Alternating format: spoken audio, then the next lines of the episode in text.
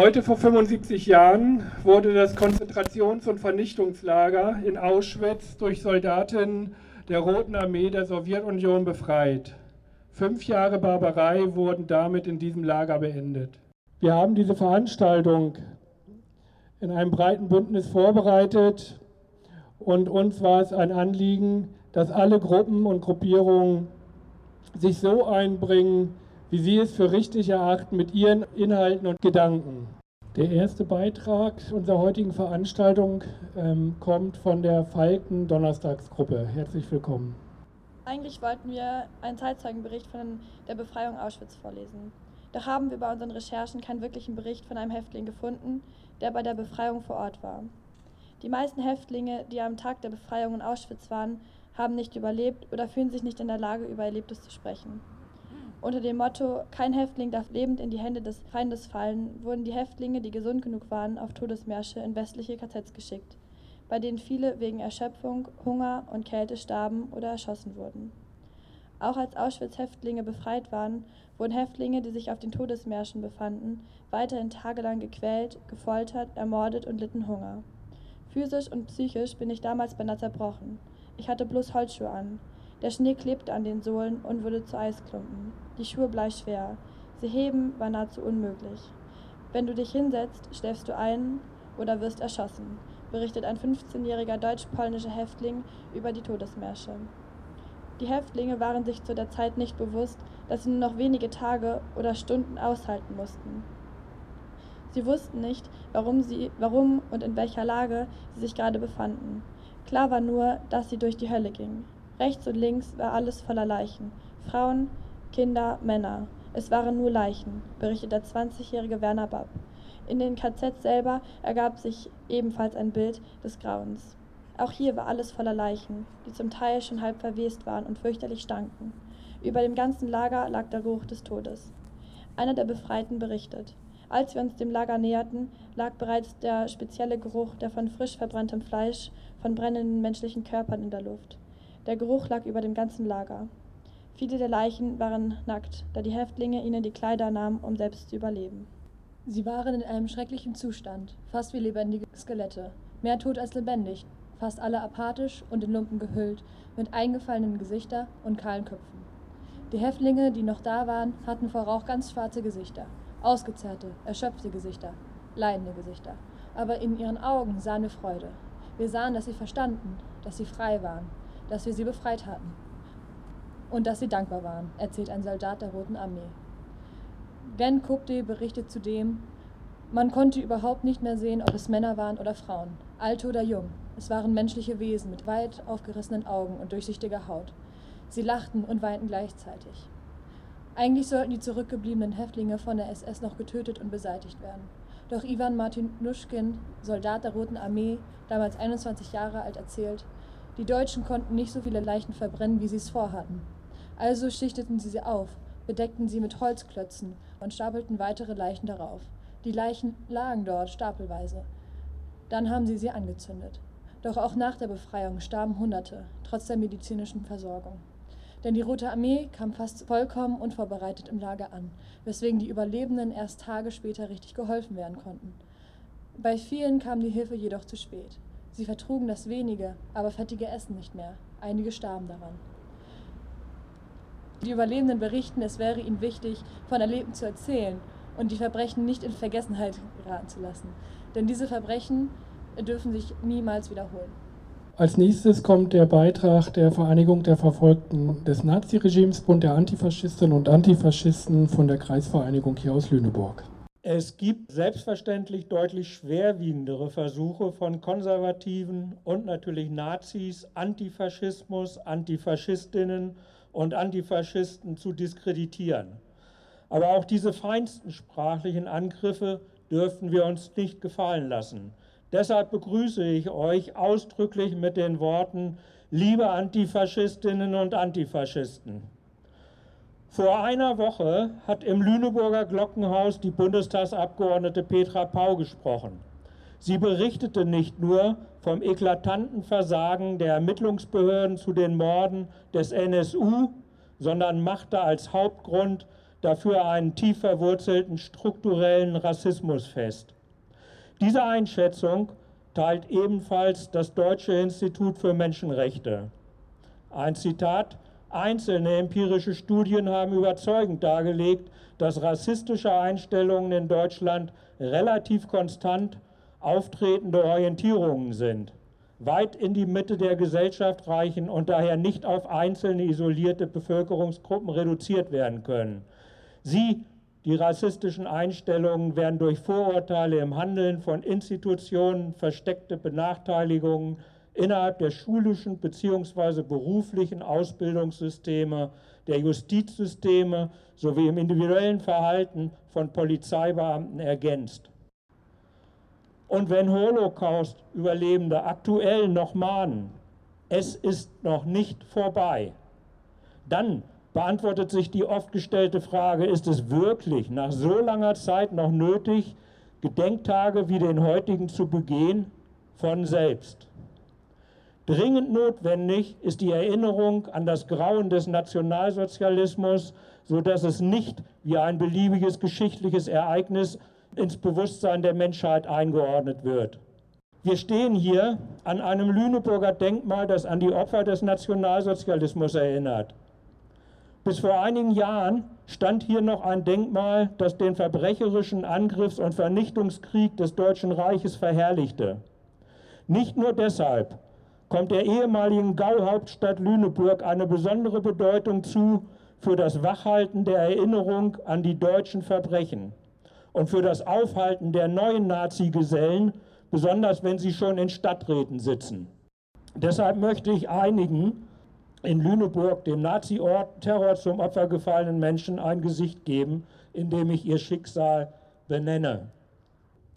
Ich erinnere an die sowjetischen Kriegsgefangenen, die in der Ratsmühle und in Lagern um Lüneburg inhaftiert waren, um für, Lüneburg, für die Lüneburger Stadtverwaltung und verschiedene Lüneburger Betriebe zu schuften, von denen im Jahr 1942 innerhalb eines Monats allein 19 an Entkräftung und Typhus starben. Verscharrt wurden sie im Wald bei Böhmsholz.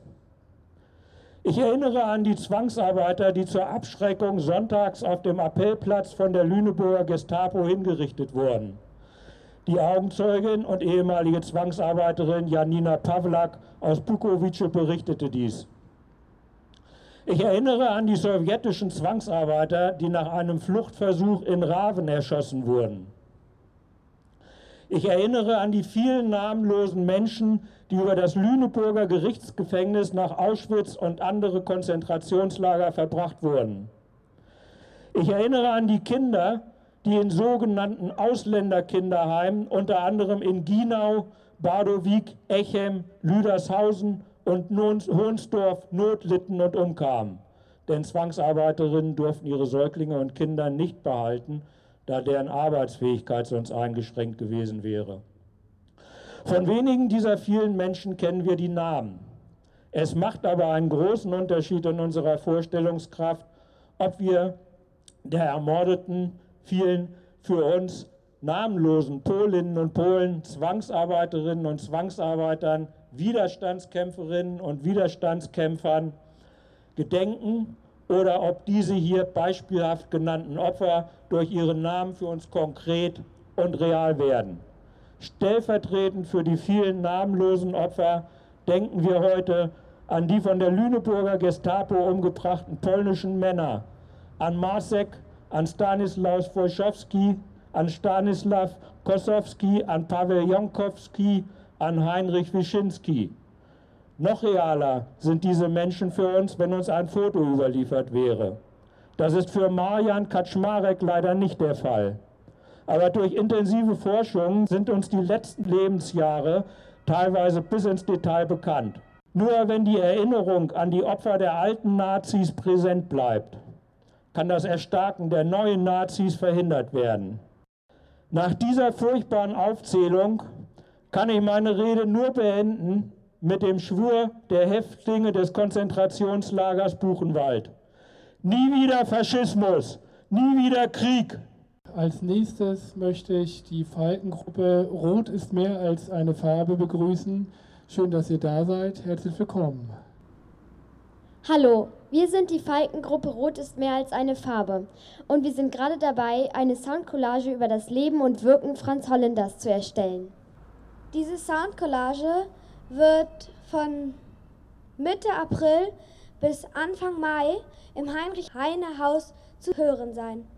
Dort wird eine Ausstellung zum Thema Erinnern, Vergessen zu sehen und zu hören sein. Franz Holländer war ein Verfolgter des Naziregimes, der nach dem Zweiten Weltkrieg hier in Lüneburg die VVN mitgegründet hat und sich zu seiner Zeit für Menschlichkeit und Gerechtigkeit eingesetzt hat und gegen den Faschismus. Sein Grab auf einem kleinen Friedhof bei Ödeme droht eingeebnet zu werden, während hier auf verschiedenen Friedhöfen Täter und Soldaten ein von der Stadt gepflegtes Ehrengrab erhalten. Und deswegen wollen wir jetzt dafür eintreten, dass auch Franz Hollanders Grab zu einem Ehrengrab wird. Und ihr alle könnt mithelfen, wenn ihr zu dieser Ausstellung kommt, euch die Soundcollage anhört und eure Unterschrift dalasst, damit die Stadt Lüneburg diesem Widerstandskämpfer ein würdiges Andenken gewährt. Ja, vielen, vielen Dank. Ähm, uns ist es ein Anliegen, die Toten nicht nur in Vergessenheit, dass sie nicht in Vergessenheit geraten, sondern ihnen auch die Namen zurückzugeben, dass wir wissen, wer diese Menschen waren. Deshalb jetzt ein Beitrag vom Literaturbetrieb aus dem Infocafé Anna und Arthur. Vielen Dank. Ruja Roberta, 1921 geboren, am 5. Januar 1945 ermordet. Ruja Roberta lebte zu Beginn des Zweiten Weltkriegs in dem polnischen Städtchen Szehanów nördlich von Warschau. Die damals 18-Jährige wächst in einer jüdischen Familie auf und schließt sich der internationalen sozialistisch-zionistischen Jugendorganisation Hashoma Hatzair an. Als im Spätherbst 1942 alle Bewohnerinnen des Ghettos von Szehanów zu einer Selektion antreten mussten, wurde ein Teil von ihnen in Treblinka ermordet, während ein weiterer Teil von ihnen nach Auschwitz verschleppt wurde. Unter ihnen Ruja Robata. Sie überlebte die Deportation und musste in der Bekleidungskammer des Konzentrationslagers arbeiten. Schon nach kurzer Zeit schloss sie sich der jüdischen Untergrundbewegung, die sich im Lager gebildet hatte, an. Sie wurde treibende Kraft hinter dem Versuch, Sprengstoff von der Waffenfabrik für einen Anschlag auf die Krematorien von Auschwitz zu sammeln. Gemeinsam mit anderen schmuggelte sie täglich drei Löffel voll Sprengstoff zu den Widerstandskämpferinnen, die im Sonderkommando an einem der Krematorien arbeiten mussten. Ein Mitglied der jüdischen Untergrundgruppe Israel am 7. Oktober 1994 wurde bei einer Gedenkveranstaltung zum 50. Jahrestag des Sonderkommandoaufstands im Staatlichen Museum Auschwitz-Birkenau eine Gedenktafel zu Ehren von Ruja Robata, Ala Gärtner, Esther Wachblum und Regina Safirstein im Stammlager Auschwitz enthüllt. Israel Gutmann schrieb dazu, an der Stelle, wo Millionen unschuldiger Opfer ermordet wurden, fielen durch die rächenden Hände von Häftlingen die ersten SS-Mörder. Und es waren Juden, die das vollbrachten. Als nächstes folgt ein Redebeitrag der Partei Die Linke. Am 15. Juli 2015 wurde der SS-Wachmann Oskar Gröning hier in Lüneburg vor dem Landgericht verurteilt. Die Anklage lautete 300.000-fache Beihilfe zum Mord im Vernichtungslager Auschwitz.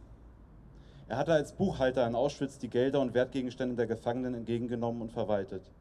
Es war, soweit, einer der letzten sogenannten Auschwitz-Prozesse in Deutschland. Der erste Auschwitz-Prozess in der Bundesrepublik begann in Frankfurt am Main im Dezember 1963. Angeklagt waren Angehörige der SS-Wachmannschaften in diesem größten aller nationalsozialistischen Konzentrations- und Vernichtungslager. Diese seither geführten Gerichtsverfahren dienten nicht nur der juristischen Aufarbeitung des Holocaust. Zu jener Zeit wussten die meisten Menschen in Deutschland nicht, was Auschwitz war und welche mörderischen Gräueltaten dort begangen wurden. Man bedenke, acht Jahre nach dem Krieg. Prozesse gegen NS-Verbrecher wurden eingestellt, gar nicht erst aufgenommen oder verschleppt. Ehemalige Anhänger der NSDAP fanden ihren Weg in Verwaltung, Bundeswehr, Geheimdienste, Justiz und den Staatsapparat. Ihre Expertise sollte einem neuen, kalten Krieg dienen. Im Widerstand gegen jene gewollte Geschichtsverdrängung der Adenauer-Ära, gegen den Wunsch eines Großteils der Bevölkerung auf Normalität und auch gegen Teile des von Nazis besetzten Justizapparats mussten sich aufrechte Frankfurter Staatsanwälte mittels Mut, Hartnäckigkeit und jahrelanger akribischer Recherche durchsetzen. Einer der treibenden Kräfte hinter dieser Aufarbeitung war der Generalstaatsanwalt Fritz Bauer. Bauer war Sozialist, Jude und Mitglied der SPD. Er überlebte die Konzentrationslager. Fritz Bauer ist es auch zu verdanken, dass Adolf Eichmann, einer der Organisatoren des Holocaust in Jerusalem, seinen Gerichtsprozess bekam. Er machte diesen in Argentinien ausfindig und weil die deutsche Regierung sich weigerte, einen Auslieferbescheid an Argentinien zu stellen, ließ Fritz Bauer ihn mit Hilfe des israelischen Geheimdienstes entführen. Widerstand ist Notwehr und Nothilfe zugunsten aller rechtswidrig angegriffenen Menschen, ohne Rücksicht auf Nationalität. Der Widerstand braucht deshalb nicht an der Landesgrenze Halt machen. Und auf die Frage hin, ob der Widerstand vor allen Dingen Verantwortung von Amts- und Würdenträgern sei, sagte er Nein. Der demokratische Staat geht von der Mündigkeit eines jeden aus. Es gibt daher keine Widerstandsprivilegien. Fritz Bauer schrieb dies in seinem Buch Widerstand gegen die Staatsgewalt. Ein bemerkenswerter Titel für einen Generalstaatsanwalt. Ich meine, es liegt in unserer aller Verantwortung, widerständig zu sein. Immer da, wo die Menschenwürde mit Füßen getreten wird. Und ich meine, dass zu einem Nie wieder gehört, nicht wegzuschauen, wenn Unrecht geschieht, sondern sich aktiv diesem entgegenzustellen.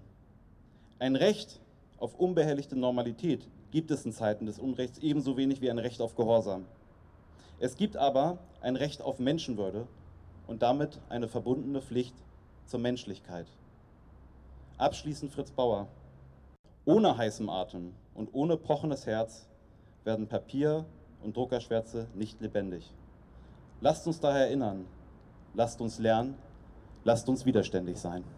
Als nächstes ähm, ein Redebeitrag wieder von den Falken, diesmal von der Studierendengruppe hier aus Lüneburg. Herzlich willkommen. Hallo, wir sind Teil der äh, Falken-Studiegruppe und ähm, in den Zitaten, die wir jetzt vorlesen, gibt es für den besseren Redefluss einige Auslassungen. Ich glaube nicht, dass es viel Hilfe, an ewige Werte zu appellieren, über die gerade jene, die für solche Taten anfällig sind, nur die Achseln zucken würden. Ich glaube auch nicht Aufklärung darüber, welche positiven Qualitäten die verfolgten Minderheiten besitzen, könnte viel nützen. Die Wurzeln sind in den Verfolgern zu suchen, nicht in den Opfern, die man unter den armseligsten Vorwänden hat ermohren lassen. Das Erziehungsbild der Härte, an das viele glauben mögen, ohne darüber nachzudenken, ist durch und durch verkehrt. Die Vorstellung, Männlichkeit bestehe in einem Höchstmaß an Ertragen können, wurde längst zu einem Deckbild des Masochismus, der mit dem Sadismus nur allzu leicht zusammenfindet. Das gepriesene Hartsein, bedeutet Gleichgültigkeit gegen den Schmerz schlechthin. Dabei wird zwischen dem eigenen und dem anderer nicht so sehr fest unterschieden. Wer hart ist gegen sich, der kauft sich das Recht, hart auch gegen andere zu sein und rächt sich für den Schmerz, dessen Regungen er nicht zeigen durfte, die er verdrängen musste. Doch man soll Angst nicht verdrängen. Wenn Angst nicht verdrängt wird, wenn man sich gestattet, real so viel Angst zu haben, wie diese Realität Angst verdient, dann wird gerade dadurch doch manches von dem zerstörerischen Effekt der unbewussten und verschobenen Angst verschwinden. Weiter wäre aufzuklären über die Möglichkeit der Verschiebung dessen, was in Auschwitz sich austobte. Morgen kann eine andere Gruppe drankommen als die Juden, etwa die Alten, die im Dritten Reich gerade noch verschont wurden, oder die Intellektuellen oder einfach abweichende Gruppe, Gruppen. Das Klima, das am meisten solche Auferstehung fördert, ist der wiedererwachende Nationalismus. Er ist deshalb so böse, weil er im Zeitalter der internationalen Kommunikation und der übernationalen Blöcke sich selbst gar nicht mehr so recht glauben kann und sich ins Maßlose übertreiben muss, um sich und anderen einzureden, er wäre noch substanziell. Spreche ich von der Erziehung nach Auschwitz, so meine ich zwei Bereiche. Einmal Erziehung in der Kindheit, zumal der frühen, dann allgemeine Aufklärung, die ein geistiges, kulturelles und gesellschaftliches Klima schafft, das eine Wiederholung nicht zulässt. Ein Klima also, in dem die Motive, die zu dem Grauen geführt haben, einigermaßen bewusst werden. Aller politische Unterricht soll zentriert sein darin, dass Auschwitz, sich nicht, dass Auschwitz nicht sich wiederhole. Das wäre möglich nur, wenn er ohne Angst, bei irgendwelchen Mächten anzustoßen, offen mit diesem Allerwichtigsten sich beschäftigt. Dazu müsste er über das gesellschaftliche Kräftespiel belehren, das hinter der Oberfläche der politischen Formen seinen Ort hat. Aus Erziehung nach Auschwitz von Theodor Wiesengrund Adorno. Als nächstes hören wir einen Redebeitrag der Salt City Antifa. Jakov Winschenko, Mitglied der Roten Armee über den 27. Januar 1945, den Tag der Befreiung des Vernichtungslagers Auschwitz. Es war kein Wachtraum, ein lebender Toter stand mir gegenüber. Hinter ihm waren im nebligen Dunkel Dutzende anderer Schattenwesen zu erahnen, lebende Skelette. Die Luft roch unerträglich nach Exkrementen und verbranntem Fleisch. Ich bekam Angst, mich anzustecken und war versucht wegzulaufen. Und ich hatte keine Ahnung, wo ich war. Ein Kamerad sagte mir, wir seien in Auschwitz. Es war uns klar, dass etwas Schreckliches über diesem Ort lag.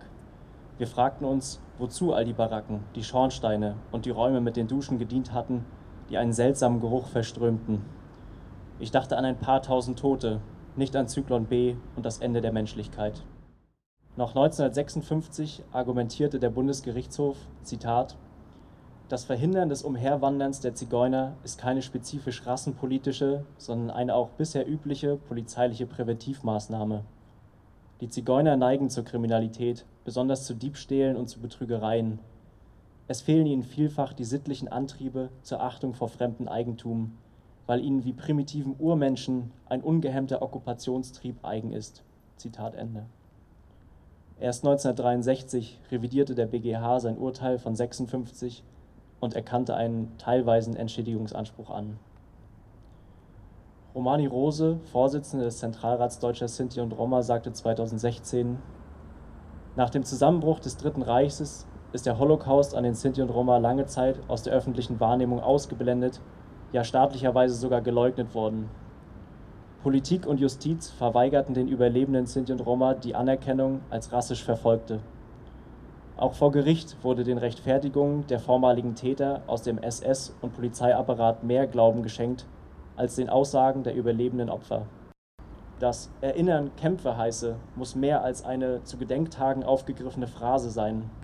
Für ein würdiges Gedenken bedarf es nicht nur der Stimmen der Opfer Gehör zu verschaffen, sondern muss sich auch in der konkreten Solidarität mit ihnen und jenen zeigen, die immer noch von Verfolgung betroffen sind. Den Schlussteil unserer Veranstaltung möchten wir mit einem Gedicht von Ruth Klüger einläuten. Wiener Neurose von Ruth Klüger. Es heißt, im Hause des Henkers, sprich nicht vom Strick. Ich weiß, und sprech auf Schritten und Tritten vom Henken. Gegen die guten Sitten verstößt das Gedenken. Ich bin im Hause des Henkers geboren. Naturgemäß kehr ich wieder. In krummen Verstecken suche ich den Strick. Mir blieb eine Faser davon im Genick. Doch der Strick ging verloren und der Henker ist gestorben. Auf dem Galgenplatz blüht jetzt der Flieder. Ruth Klüger wurde 1931 als Jüdin in Wien geboren.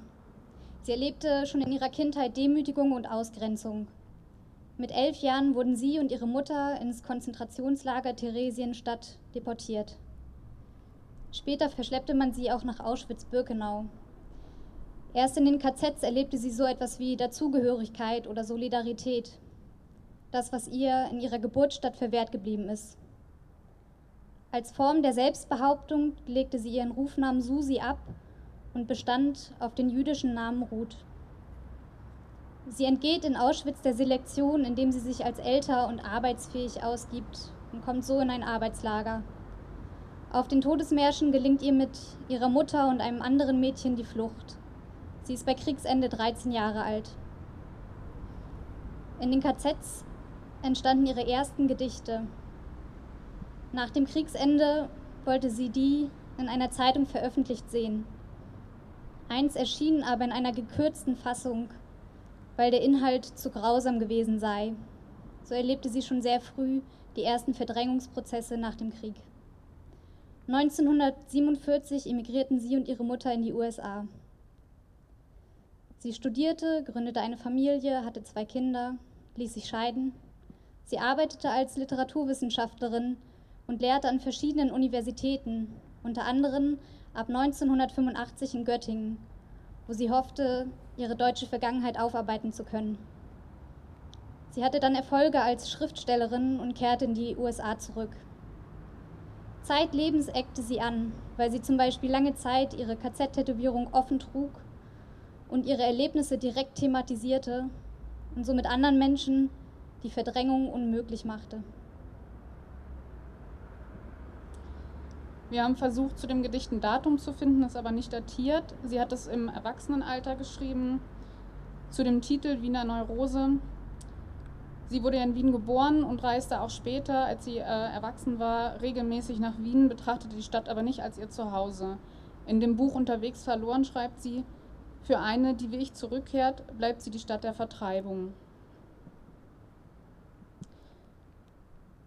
In der ersten Strophe beschreibt sie, dass sie sich bewusst gegen gesellschaftliche Normen wendet, die das Verdrängen und Vergessen vorgeben. Die Strophe endet mit Gegen die guten Sitten verstößt das Gedenken. Aufarbeitung und Gedenken sind in ihrer Sicht gesellschaftlich nicht gewollt und vorgesehen. In der zweiten Strophe schreibt sie, in krummen Verstecken suche ich den Strick, mir blieb eine Faser davon im Genick. Wir lesen daraus, dass das Gefühl der Bedrohung und der Stigmatisierung bei ihr stets blieb, das ganze Leben lang, und sie sich diesem Gefühl aber gestellt hat und immer wieder zurückgekehrt ist, dorthin, wo es wehgetan hat, lokal und auch ideell, und sie immer wieder auf das erfahrene Unrecht hinweisen wollte, obwohl sie sich bewusst war, dass das Konflikte provoziert. Die dritte Strophe lautet, doch der Strick ging verloren und der Henker ist gestorben. Auf dem Galgenplatz blüht jetzt der Flieder. Wir haben da etwas drüber diskutiert, weil wir zuerst den Eindruck hatten, dass das sehr positiv gemeint ist, haben dann aber daraus gelesen, dass sie damit sagen möchte, dass der Strick und der Henker nicht aktiv vernichtet wurden, ähm, sondern eher verdrängt und vergessen wurden und dass sozusagen das, was die Gesellschaft gewollt hat, eben funktioniert hat. Und wir lesen da auch, dass unter dem Flieder nach wie vor der Galgenplatz noch vorhanden ist. Ruth Klüger spricht von der deutschen Gesellschaft als Haus des Henkers. Sie verdeutlicht damit die Einbettung der NS-Ideologie in die Gesellschaft und eben auch, dass Grausamkeiten nicht allein in den KZs stattgefunden haben. Für dieses deutliche Aufzeigen der Zusammenhänge wurde sie vielfach angefeindet. Aber damit Henker und Strick nicht einfach wieder auftauchen, braucht es eine aktive Auseinandersetzung in der Gesellschaft mit den Verbrechen, die während der NS-Zeit begangen worden sind. Wir wollen mit einem Zitat von Ruth Klüger schließen, das verständlich macht, warum sie sich immer wieder gegen Verdrängung und Dethematisierung stark macht. Wir Überlebende sind nicht zuständig für Verzeihung. Ich halte Ressentiments für ein angebrachtes Gefühl für Unrecht, das nicht wieder gut zu machen ist.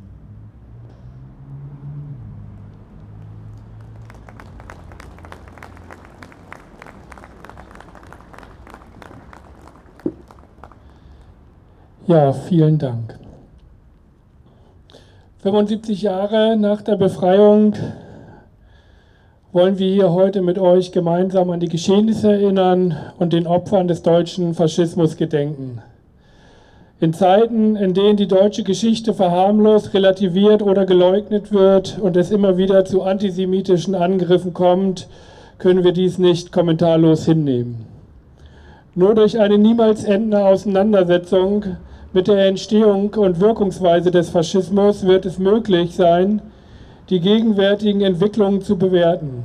Antisemitismus, Nationalismus und Faschismus sind nicht verschwunden. Wir müssen die Erscheinungsformen und deren Ausprägung erkennen und bekämpfen. Ein verantwortungsbewusster Umgang mit der Geschichte, eine würdige Aufarbeitung der deutschen Verbrechen ist unumgänglich. Nur die Erinnerung an die Opfer, an das, was passiert ist und wie es passiert ist, verhindert, dass sich der Holocaust wiederholen kann. Wir dürfen vor der historischen Realität nicht die Augen verschließen. Fast alle haben damals in Deutschland weggesehen, haben es unterstützt und geduldet, dass Jüdinnen und Juden deportiert wurden.